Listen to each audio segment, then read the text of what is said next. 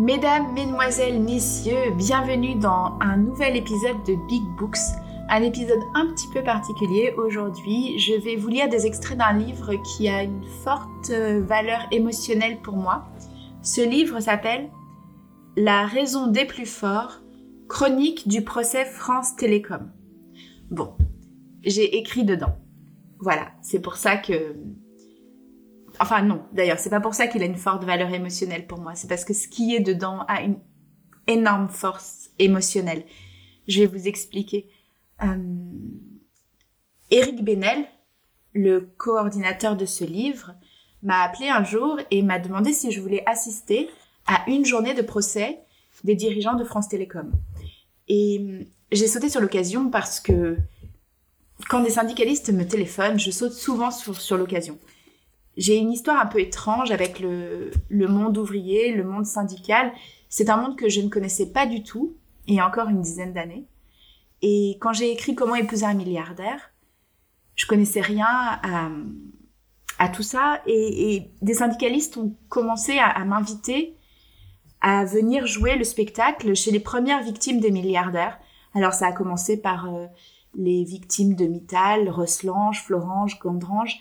Puis j'ai moi-même téléphoné à, à Fralib pour, pour aller jouer pour eux.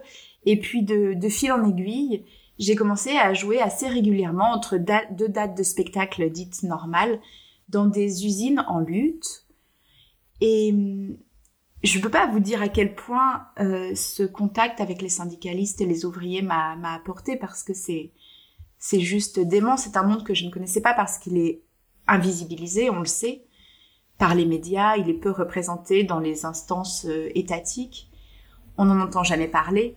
On voit beaucoup d'actrices, beaucoup de chanteurs euh, faire des promos, mais par contre, des ouvriers qui parlent de leur travail, c'est assez rare. Et voilà, ce que j'ai découvert euh, dans le monde syndical, c'est une solidarité, une culture aussi, une culture de lutte que j'aurais aimé connaître avant. voilà, je, me dis que c'est dommage qu'on découvre ces, ces, gens euh, uniquement en allant à leur contact en fait. Parce qu'ils sont pas euh, on nous les cache. Et, et voilà donc de fil en aiguille j'ai commencé à jouer euh, j'ai joué pour euh, Frali, Broslange, Gandrange puis après je suis allée chez les Jeannettes euh, Petro Plus enfin j'ai découvert plein d'endroits et, et ces dates ces spectacles c'est les plus beaux moments de ma vie, c'est les, moments qui m'ont procuré le, plus de joie. Je me souviens du ciel au-dessus de l'usine Continentale Nutrition à Avignon. Je jouais Marx et Jenny dehors. Et, voilà, je, me souviens de m'être adressée à, Karl Marx parce que c'était dans le spectacle. Hein. Mais tout à coup, le ciel était au-dessus de ma tête. Et enfin voilà, c'est des moments qui, m'ont apporté vraiment le, plus de joie dans toute ma vie. Et euh, je, pense aussi aux, aux, aux salariés d'Honnête qui étaient en lutte qui nettoyait les gares, etc. Euh... Ah oui, et puis aussi, euh, j'ai beaucoup joué pour les cheminots. J'ai beaucoup joué pour les cheminots, je sais plus pourquoi, de fil en aiguille. Voilà, j'ai été invitée à jouer à, différents à différents endroits de fêtes. J'ai jou joué aussi à la fête de lutte ouvrière, j'ai joué à la fête de l'humanité. Et donc petit à petit, je me suis constitué un répertoire de syndicalistes. C'était d'ailleurs assez drôle parce que de temps en temps, les journalistes m'appelaient pour avoir des, numéros de syndicalistes j'étais un peu euh, j'avais le plus beau répertoire de, syndicalistes à, une époque. Et, voilà. Et puis après j'ai été engagée sur France Inter et j'ai écrit un texte pour défendre enfin sur la mort d'un cheminot euh, Édouard Postal. Et je suis allée à la journée de mobilisation et d'hommage sur le parvis de la gare Saint-Lazare. Et c'est un jour aussi qui a été très très important dans ma vie la conséquence a été que je n'ai pas été... Enfin, j'ai plus été sur France Inter quelques mois après ce texte. Et il a été censuré. Et hum, voilà. Donc, donc, quand Eric Benel m'a téléphoné pour me demander de venir assister à une journée de procès de France Télécom, je me suis dit, c'est un bon plan, vas-y. Et, voilà. Et donc, ça a donné ce livre que je trouve euh, magnifique. Déjà, il est très très beau. Il y a des dessins et il y a beaucoup beaucoup de contributeurs. Euh, il y a des, écrivains, euh, des comédiens. il y a des médecins du travail et hum, des sociologues. Donc voilà, je vous conseille vraiment de, de, lire ce livre parce que il parle de quelque chose qui est entré dans nos vies, qui est la souffrance au travers, enfin qui est entré dans nos vies, qui est là depuis toujours, j'imagine. Mais aujourd'hui, c'est vraiment un système et on le voit, ça, on a vu aussi pendant la crise du coronavirus à l'hôpital tout ce qui se passe. Je vais arrêter d'improviser parce que je suis un peu nulle et c'est le matin et c'est tôt. Mais je tiens vraiment à vous lire quelques extraits. Donc ça, c'est mon texte. Jour 8. Mon premier procès. L'audience du vendredi 17 mai 2019, vue par Audrey Vernon, comédienne. Dernier spectacle, Billion Dollar Baby. C'était avant le confinement. Une journée de procès des dirigeants de France Télécom, c'est épuisant. Ça ressemble à une partie de bataille navale, des ordinateurs face à face de chaque côté, faisant des batailles de mails. À droite, les prévenus, les méchants, avec leur armée d'avocats. Trois ou quatre avocats par prévenu, des chics, avec des macs.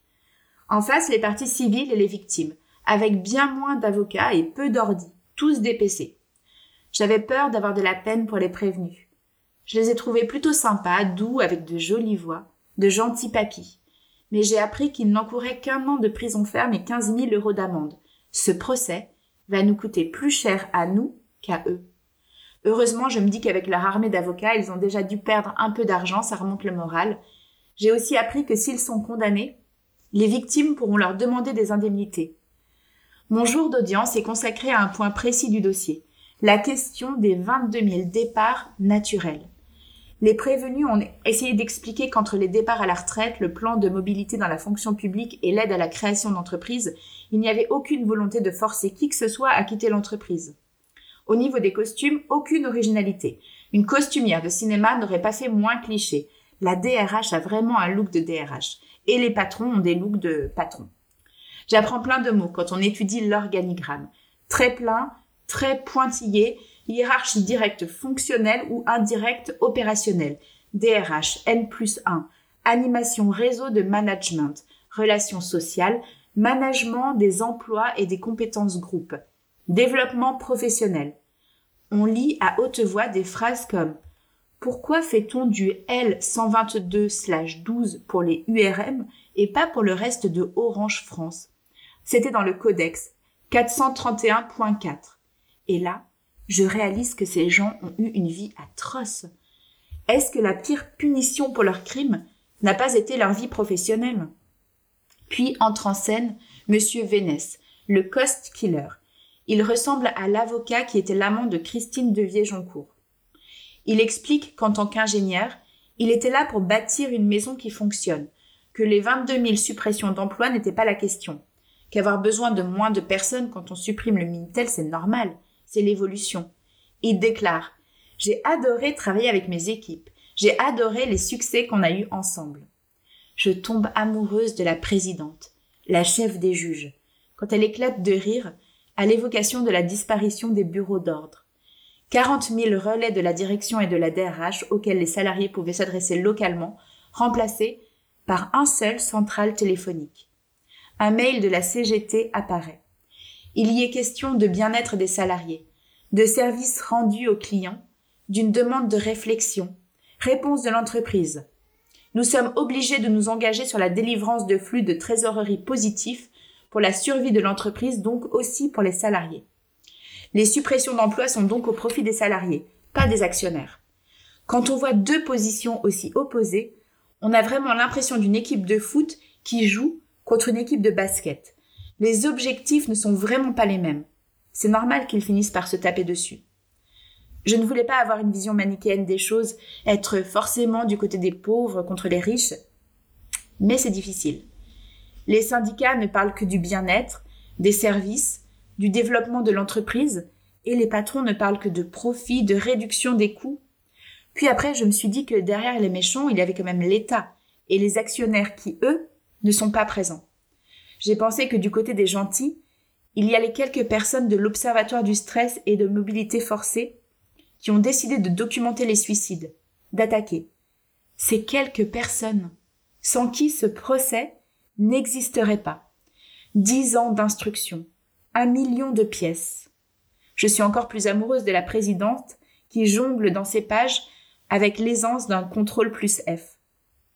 Je me suis dit que la vie et la mort dépendent vraiment parfois de la volonté et de l'acharnement d'un tout petit nombre de personnes, et que c'est à ça que j'ai assisté aujourd'hui. Tout ça ne veut rien dire. On devrait faire le procès d'un système qui d'un côté exige le profit et de l'autre ne veut pas connaître les moyens d'y parvenir. Je me suis mise à rêver. Dans un procès, on a du temps pour rêver quand on décroche un peu. Je me suis mise à rêver d'un salaire horaire. Le même pour tous. Une heure de temps humain devrait coûter la même chose, qu'on soit PDG ou femme de ménage. J'ai pensé à toutes les entreprises qui passent entre les mailles de la justice quand il n'y a pas quelques acharnés qui essaient de défendre l'humanité. Si France Télécom est condamnée, 75 000 euros d'amende, ce ne seront pas les actionnaires de l'époque, ceux qui ont empoché les dividendes qui vont payer, mais les clients d'Orange aujourd'hui. Je pense aussi à la fortune que nous coûtent ces montagnes de photocopies, à ce tribunal de grande instance qui ressemble à un aéroport, à ces vigiles noirs, aux portiques de sécurité en passant par les escalators. Il n'y manque que quelques boutiques de luxe et le tableau serait Parfait. Finalement, c'est à nous que ce procès va coûter le plus cher. Alors ce serait bien d'éviter cette souffrance, ces morts. Elle serait là la vraie réduction des coûts. Que les cost killers s'attaquent à la souffrance au travail. Il paraît qu'à la SNCF, on en est à 70 suicides. Dans la police, 30. Ce serait bien d'arrêter de casser les travailleurs, parce que ça nous coûte une blinde. Le deuxième texte que j'aimerais vous lire s'appelle Il n'allait plus voir les oiseaux. L'audience du vendredi 14 juin 2019, vue par Arnaud Bertina, écrivain. Il est l'auteur de plusieurs romans, dont Des châteaux qui brûlent, et de quelques récits dont L'âge de la première passe. Je m'assois. À l'autre bout du banc, un homme d'une quarantaine d'années. Je sors du papier, mes stylos, je regarde les premiers avocats aller et venir, attirés par quelque chose je me tourne à nouveau vers mon voisin. Il pleure. Si le décor du nouveau palais de justice a pu me faire oublier un temps les raisons que j'ai d'être ici, les larmes de cet homme me ramènent à la situation terrible. L'audience d'aujourd'hui est consacrée à l'examen de deux suicides. Ceux de Camille Baudivit, 48 ans, qui a sauté d'un pont et s'est noyé, et de Nicolas Grenovy, 28 ans, qui s'est pendu chez lui le 10 août 2009, et deux tentatives de suicide celle de Catherine Sénan, qui a absorbé des médicaments sur son lieu de travail au Havre, et de Lionel Dervin qui s'est planté un couteau dans le ventre en pleine réunion avec son supérieur, à Troyes. Pendant que l'un des magistrats lit les huit pages concernant Catherine Sénan, sur les 700 que compte l'ordonnance de renvoi, je mesure pour de bon tout ce que ce procès a d'exceptionnel. Dans un contexte d'impunité totale des acteurs du néolibéralisme et des promoteurs de la compétition de tous contre tous, il est exceptionnel, oui, de voir la justice d'un pays demander à ses puissants de rendre des comptes pour ses vies broyées et ses moqueries. Cela j'aurais pu l'écrire avant d'assister à l'audience. Ce que je ne pouvais pas imaginer, la lenteur des débats, le fait que les magistrats s'avèrent si méticuleux. On dira c'est le rythme de la justice, il faut ça pour en venir aux preuves et aux convictions. Mais je cherche à désigner autre chose en l'occurrence. Dans un contexte plus banal, il existe un lien physique entre la personne qui harcèle et sa victime, ou entre un assassin et sa victime. Dans le cas des dirigeants de France Télécom, la distance est l'arme du crime, en quelque sorte. Et la Cour essaie de comprendre si cette distance est un alibi, innocentant les dirigeants, ou si, au contraire, elle a permis la violence des prévenus qui, n'étant pas confrontés à des personnes physiques, ont pu rester consciemment indifférents aux dégâts humains générés par les plans qu'ils imaginaient dans leur bureau très confortable. Pour ce faire, le tribunal et d'une autre façon les parties civiles tentent de remonter le courant. L'organigramme de France Télécom, ce sont des ordres qui tombent du sommet de la pyramide et ruissellent jusqu'aux techniciens de base en région. Les magistrats doivent parvenir à comprendre exactement cette chaîne de responsabilités dans laquelle les prévenus se perdent aussi. Et la présidente ne lâchera pas. On passe du temps à comprendre comment telle unité régionale est reliée à la direction nationale, pourquoi tel service dépend de telle direction. On passe ainsi un temps fou à examiner la question des nacelles d'intervention, de leur rareté sur le terrain. Cette question est apparue dans les témoignages concernant le suicide de Camille Baudivit. Elle n'est pas centrale, mais pourrait être une sorte de fil dépassant de la pelote, qui permettra de la dévider complètement. Au fil des heures, on assiste ainsi à une sorte d'affrontement entre l'idéal et la réalité. Et contrairement à ce que voudraient faire croire les prévenus, ce ne sont pas les salariés qui seraient aveugles, ignorants des réalités économiques, ce sont bien ces hauts dirigeants assis sur le banc des prévenus qui, ayant mis au point un plan, s'agacent à chaque étape de voir que la réalité ne se plie pas à leur splendide dessin. Quand Louis-Pierre Vénès répond à la présidente on veut respecter les contrats qu'on signe avec nos clients. Si le client a souscrit parce qu'on lui promet de réparer sous deux heures, on doit le faire. Il refuse implicitement d'envisager que les propositions commerciales n'étaient pas réalistes. Pour lui, à cet instant et depuis dix ans, le désespoir et les suicides des salariés n'ont pas diminué la beauté du plan établi par lui ou ses semblables, qui sont obligés, face au tribunal, de ravaler leur morgue. Mais il suffit de les croiser tous sur le parvis à vingt heures attendant chauffeur et taxi. Il suffit, oui, de les voir souriants et rigolards pour comprendre que le défilé de ces vies martyrisées continue de ne rien leur faire du tout. Quand le monde des salariés vacillait au point qu'ils cherchent à en finir avec la vie, eux restent sûrs de leurs repères, de ce qu'ils croient être des réalités, quand ce ne sont que des certitudes. Ces gens-là ont vraiment tous des idéalistes furieux qui, de l'Union soviétique aux visions délirantes d'Hitler, ont toujours cherché à faire coïncider la réalité avec des constructions imaginaires. Pour ces gens, la réalité est un embarras, une racaille à qui il faut arriver à faire une clé dans le dos. On se moquera en disant qu'il m'aura fallu 5000 signes seulement pour atteindre le fameux point Godwin, mais il faut avoir été dans cette salle et les avoir entendus se défausser, tous sur le pouvoir politique Didier Lombard ou sur leur subalterne un peu cruel Olivier Barbero pour avoir le sentiment d'être face à des personnes utilisant la même défense qu'Eichmann lors de son procès à Jérusalem en 1961. Je ne faisais qu'exécuter des ordres, je devais organiser la solution finale et je l'ai bien fait. Bon, bref, comparaison n'est pas raison. Je fais comme eux, oui, je me défausse au lieu de me corriger.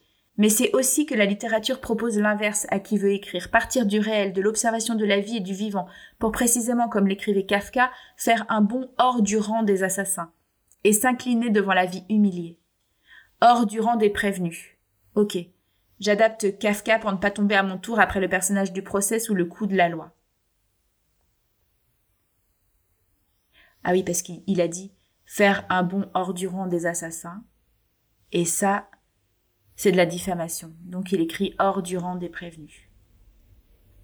Je suis désolée, c'est plus clair à l'écrit, donc je me corrige à l'oral. Je reprends. Hors du rang des prévenus, ok. J'adapte Kafka pour ne pas tomber à mon tour après le personnage du procès sous le coup de la loi. S'incliner devant la vie humiliée. La présidente va se montrer douce et patiente avec la compagne de Camille Baudivite qui s'est jetée d'un pont de Quimper à l'âge de 48 ans. Mais pour le reste, on ne peut s'empêcher d'être heurté par quelque chose de naturel. Les prévenus se défendent, c'est normal. Leurs avocats jouent leur rôle, avec pugnacité, certains d'autres en étant grotesques. Mais tout cela se fait alors que nous parlons de gens qui ont mis fin à leur jour, 35 pour les seules années 2008 et 2009. Il y a quelque chose d'obscène dans le fait de chercher à toute force à justifier des plans, des cadences, des déplacements de postes ou d'activités alors que tant de personnes se sont tuées, effarées par les violences qui leur étaient faites, parce que tout de même, Existe-t-il quelque chose de plus fou que le suicide? Est-ce que le suicide de quelqu'un ne devrait pas imposer le silence sans qu'on ait besoin de le demander? Est-ce que le suicide de quelqu'un ne devrait pas tout le temps consterner seuls et ceux qui lui survivent? On préférerait le recueillement des lieux de culte, leur silence et leur chant à cet espace de discussion et d'argutie. On préfère les larmes muettes de cet homme assis sur le même banc que moi à cet espace où résonnent des arguments peut-être valables et d'autres portés par une mauvaise foi très révoltante, Bien sûr, il faut en passer par là pour que les parties civiles obtiennent peut-être une réparation symbolique en étant reconnues victimes, mais on aimerait que le seul geste de désespoir suffise. On aimerait que les suicidés ne continuent pas à être humiliés au-delà de leur vie, dans la mort. On aimerait ne pas avoir entendu lire les SMS échangés par Nicolas Grenoville, 28 ans, au moment où il se pend, avec la jeune femme qui ne voulait plus de lui, la défense se réjouissant presque de pouvoir, avec ces textos, le retirer de l'acte d'accusation. Il ne serait pas mort pour des raisons professionnelles. À quoi la présidente répondra Enfin tout de même. Il met son t-shirt France Télécom. Il se pend avec un câble France Télécom.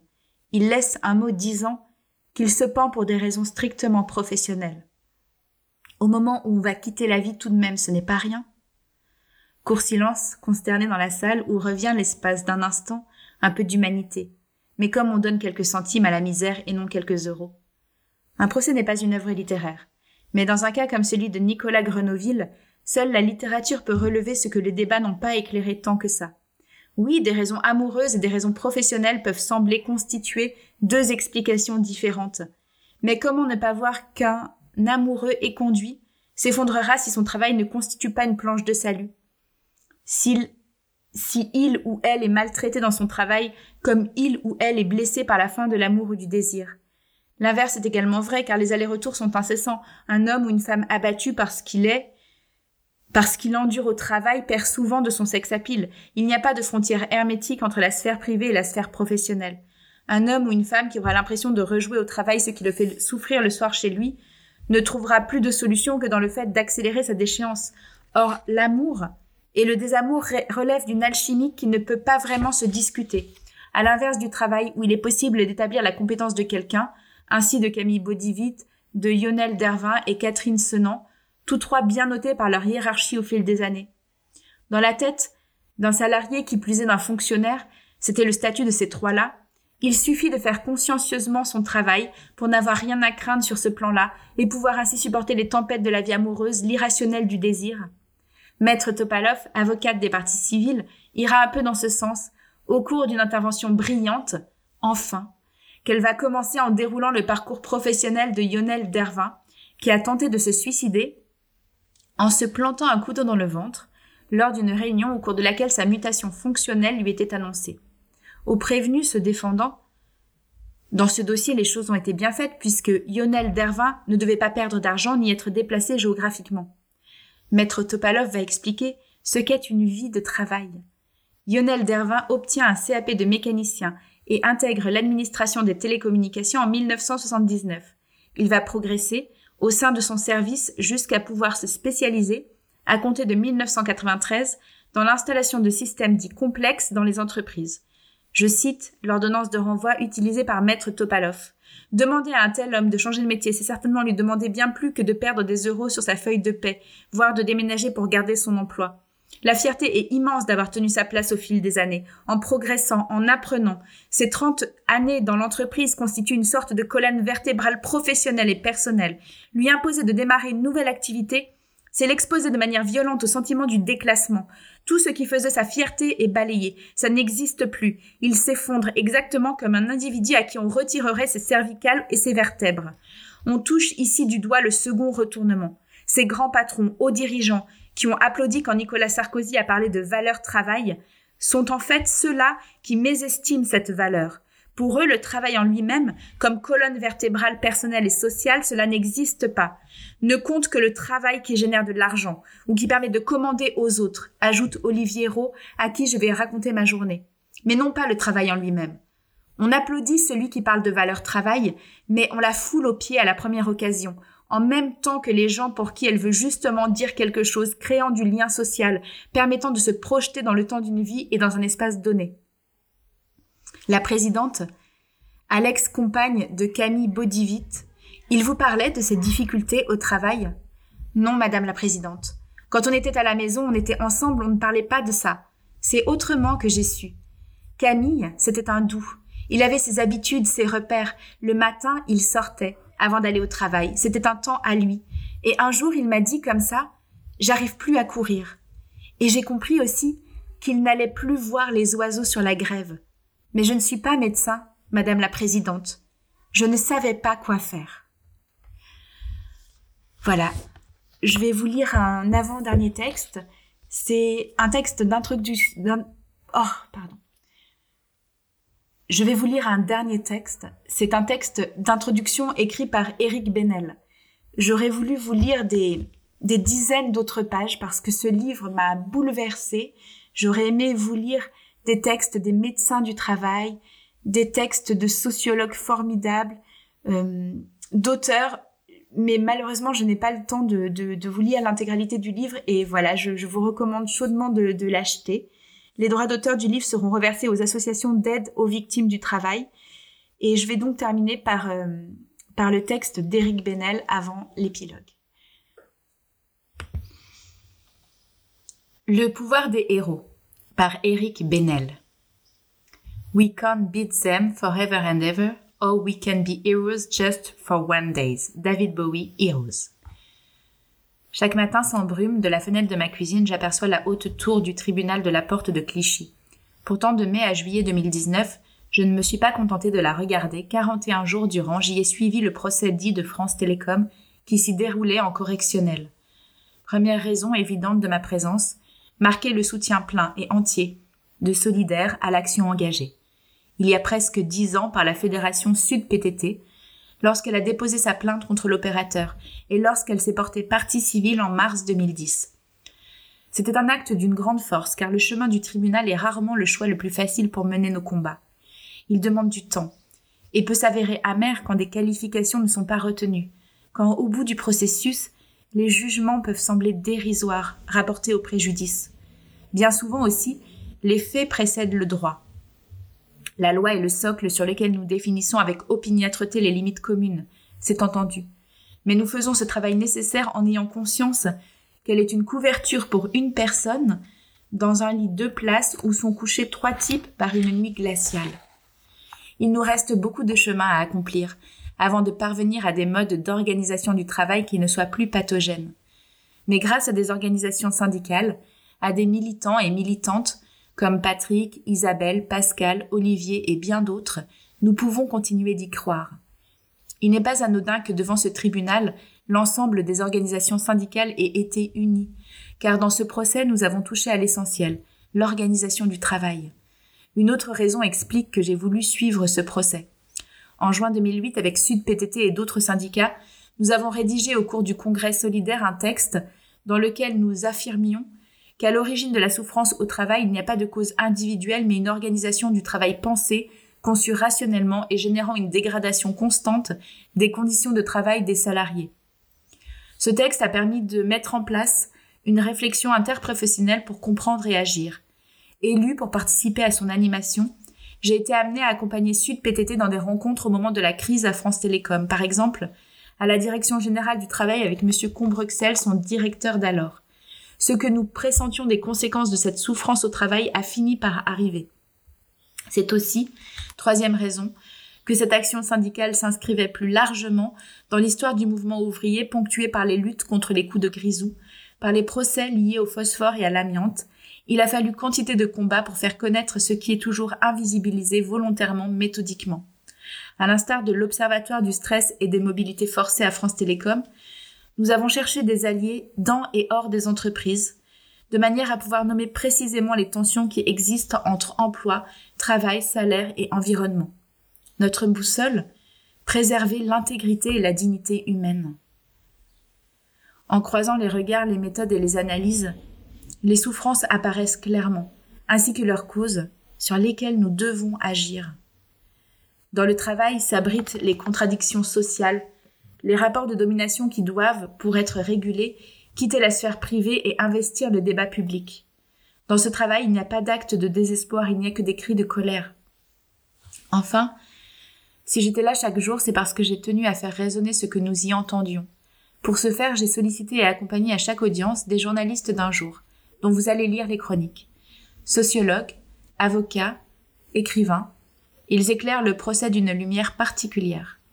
Grâce à eux, la bataille qui se jouait porte de Clichy a pu être connue hors du tribunal. Et par les échanges nourris que nous avons eus ensemble, dans un couloir, autour d'un café ou en regardant les prévenus attendre leur taxi, ils ont livré bien plus que des mots. Ce qui s'est déroulé au cours de ce procès ne mettra pas fin, hélas, aux organisations pathogènes du travail, et encore moins au cynisme et au mépris qui les sous-tendent, à la morgue des capitalistes. Mais ce qui s'est dit ne restera pas confiné dans l'enceinte du tribunal de grande instance. Les débats et les arbitrages des magistrats auront des conséquences sur la manière dont est organisé le travail. Sans doute est-ce là un pan de notre histoire collective dont on ne peut mesurer aujourd'hui l'importance qu'il aura. Derrière les milliers de pages et les dizaines d'heures de débats, il y a des centaines de femmes et d'hommes marqués à jamais, et autour d'eux des milliers d'autres qui se reconnaissent en eux. Ce qui aurait pu rester dans le secret et l'invisibilité du fonctionnement d'une entreprise est aujourd'hui disséqué, et cela peut nous aider. Comprendre est essentiel à ceux qui veulent agir. Autre leçon à retenir de ce procès. Les hommes et les femmes qui l'ont rendu possible sont des héros. Ils ont eu le courage de parler, de pointer les responsables et de venir se montrer vulnérables, humains dans l'enceinte du tribunal, alors qu'ils pensaient ne plus rien avoir à sauver. Aucun geste, même infime, n'est vain. Ces femmes et hommes en ont apporté la preuve.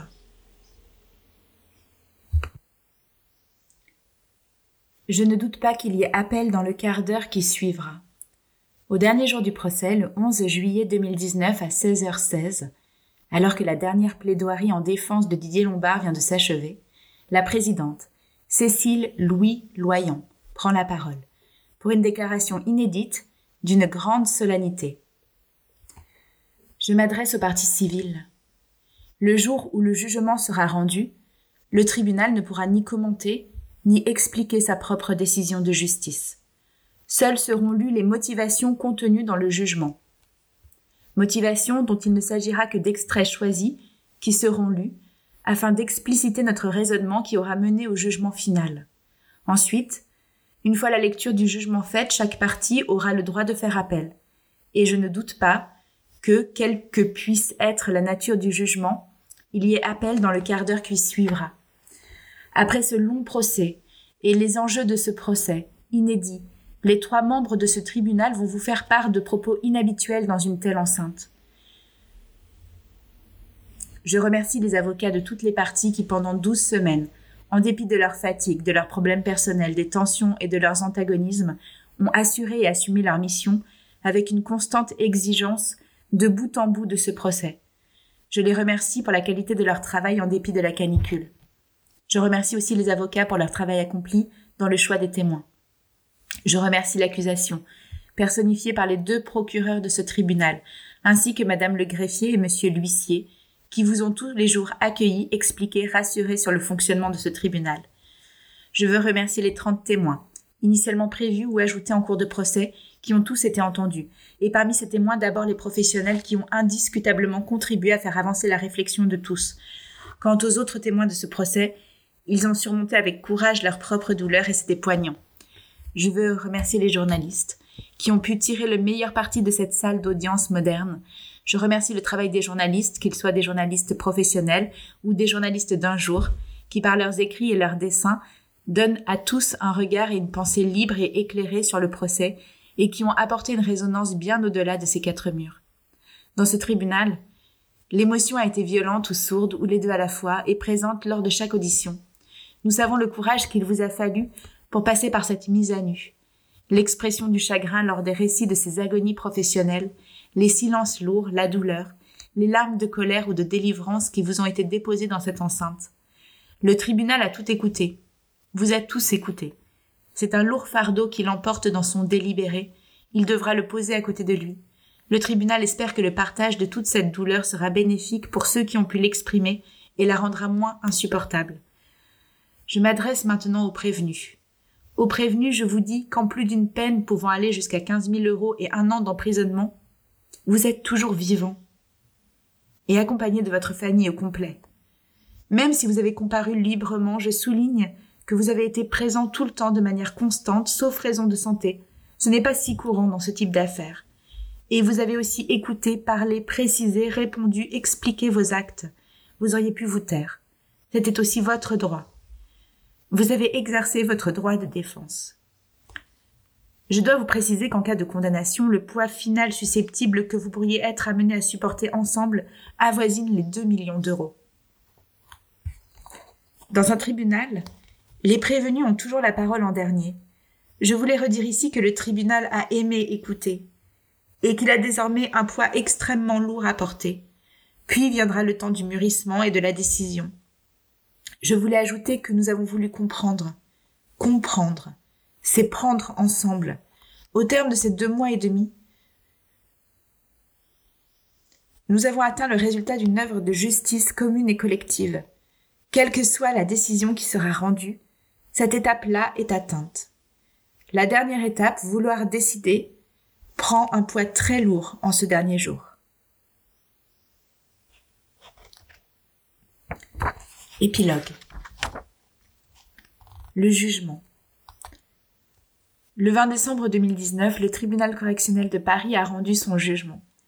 Didier Lombard, Louis-Pierre Vénès, Olivier Barbero ont été déclarés coupables de harcèlement moral, condamnés à un an de prison, dont huit mois avec sursis et 15 000 euros d'amende. La condamnation porte sur la période 2007-2008. Ils ont en revanche été relaxés pour la période 2008-2010. France Télécom, devenue Orange en 2013, a été condamné à 75 000 euros d'amende, soit la peine maximale prévue pour une personne morale. Les autres prévenus ont été reconnus coupables de complicité de harcèlement moral et condamnés à quatre mois de prison avec sursis et 5 000 euros d'amende. Les parties civiles constituées avant le jour de l'ouverture du procès se voient reconnaître des dommages et intérêts au titre de leur préjudice moral pour des sommes variant entre 15 000 et 45 000 euros, auxquels s'ajoute une indemnisation pour leurs frais de justice. 118 victimes constituées le jour de l'audience représentative de l'ensemble du personnel France Télécom se voient indemnisées pour avoir subi une politique générale d'entreprise harcelante à hauteur de 10 000 euros. Les syndicats et associations ont été indemnisés au titre du préjudice moral pour des sommes variant entre 15 000 et 40 000 euros. La présidente Cécile Louis Loyant a lu pendant une heure des extraits du jugement, long de 343 pages. Une phrase a marqué les esprits. Les moyens choisis pour atteindre l'objectif fixé des 22 000 départs en trois ans étaient interdits. Orange n'a pas fait appel de ce jugement qui à son égard est définitif. Son président a annoncé la mise en place d'un système d'indemnisation supplémentaire. Les autres prévenus ont fait appel. Le recours ayant un effet suspensif, ils devront à nouveau comparaître devant la Cour d'appel de Paris. Merci beaucoup d'avoir écouté ce podcast. Je suis très heureuse et très émue d'avoir participé à cette œuvre collective. Je remercie les associations et les syndicats qui m'ont invité à participer et à assister à ce procès. Et voilà, euh, merci beaucoup.